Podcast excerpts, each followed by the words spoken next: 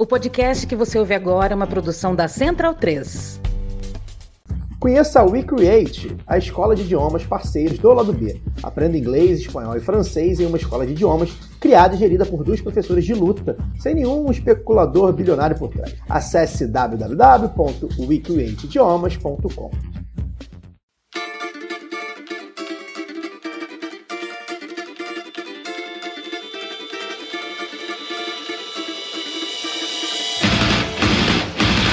ouvintes da Central 3. Sejam bem-vindos. Eu sou Fernanda Castro e esse é o seu Lado B Notícias, o semanário de notícias do lado B do Rio, com temas que precisam de uma atenção maior, mas de forma mais objetiva. Para ouvir o formato tradicional de debates e entrevistas, continuem ligados no nosso programa de sexta.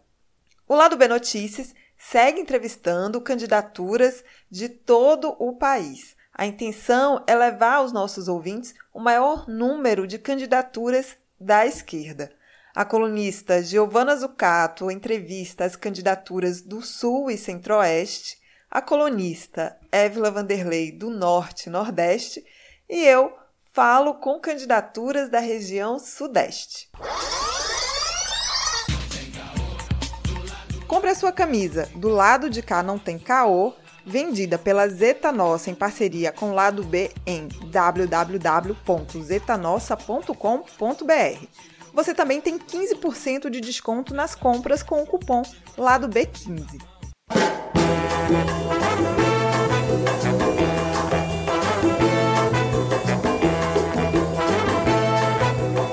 Na entrevista dessa semana, Giovana Zucato conversa com Querechu Chapiri, da Articulação dos Povos Indígenas, a PIB, e candidata a deputada federal em Santa Catarina pelo PSOL.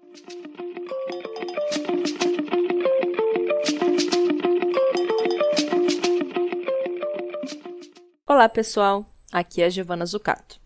Hoje eu vou conversar com a Queretiu, que é uma liderança indígena de Santa Catarina, pré-candidata a deputada federal no estado pelo PSOL e coordenadora executiva da Articulação dos Povos Indígenas do Brasil. Queretiu, bem-vinda e muito obrigada pela tua presença, por ceder teu tempo ao lado B do Rio. Queria já te pedir para começar falando um pouco mais sobre você, sobre a tua trajetória de vida, sobre a tua trajetória de luta política. Eu sou Queretiu, Chapuri, sou do povo Guarani, moro aqui na terra indígena Morro dos Cavalos, é, no município de Palhoça, em Santa Catarina. Sou liderança aqui do território e também estou na coordenação executiva da PIB, né? É, no qual a gente discute né, toda a política dos povos indígenas do Brasil. É uma organização é, política mesmo com todas as, as organizações de base, né? Nós temos sete organizações de base vinculado à PIB, formando então a Articulação dos Povos Indígenas Nacional do Brasil. Agora, eu gostaria de pedir para falar um pouco mais sobre o papel da PIB nessas eleições de 2022. Para falar um pouco sobre a articulação dos povos indígenas referente às eleições né, de 2022, nós temos um, um quadro histórico, né? São tempos, tempos que são bem marcados para nós, povos indígenas. A gente sempre fala que começa é, lá em 1500, né? E aí a gente vem fazendo nossa luta para a conquista de direito, principalmente nos nossos territórios, né? Primeiro a, a luta maior é permanecer nos nossos territórios, em seguida a gente vem com a luta das demarcações das nossas terras, né? Que são criadas várias leis e várias para garantir esse direito e a Constituição em 88, onde garante e reafirma né, a obrigação do Estado brasileiro nas demarcações das terras indígenas. E aí então a partir daí nós viemos então nessa luta, né? O movimento indígena ele vem nessa luta principal pela demarcação de terra. E durante tantos anos assim de eleições, entra governo, sai governo, a gente sempre levou essa pauta para cada candidato que se levantava, né, chegava a fazer esse levante, a gente sempre colocou e demandou essa pauta da demarcação das terras, né? E vários passaram, é, vários ocuparam, vários foram eleitos, né?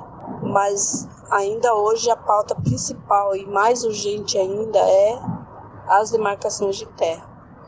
Então, em 2018 nós viemos apresentando, né, nossos candidatos, vários candidatos se candidataram, né, para ocupar esses espaços.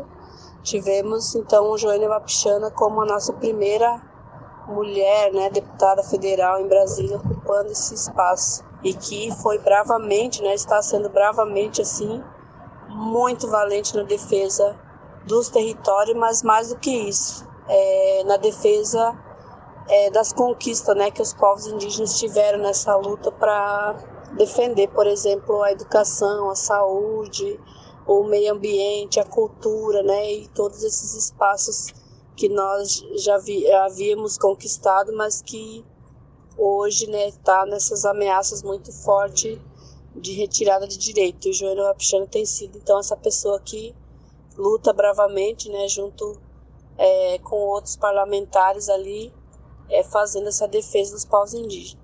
Nesse ano, então, a gente também tem é, as candidaturas prioritárias do movimento indígena, né, onde se apresenta principalmente é, esse levante pelas mulheres, onde se apresenta a bancada do COCAR para aldear a política, né?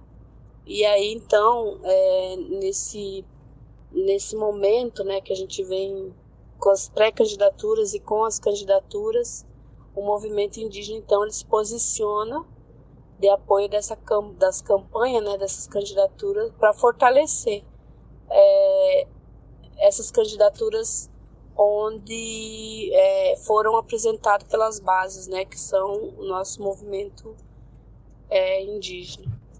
Então a PIB ela faz posicionamento que é um posicionamento político, né, de apoio a essas candidaturas e, e a gente só continua fazendo a mesma luta que é na defesa dos nossos territórios e de todas as nossas conquistas, né, que a gente já garantiu e outras que a gente está em busca de garantir, mas nesse outro lugar como candidato, né? E para a gente fechar, quero te pedir para comentar um pouco sobre o cenário em Santa Catarina. Quais são os principais desafios que você enxerga hoje no estado?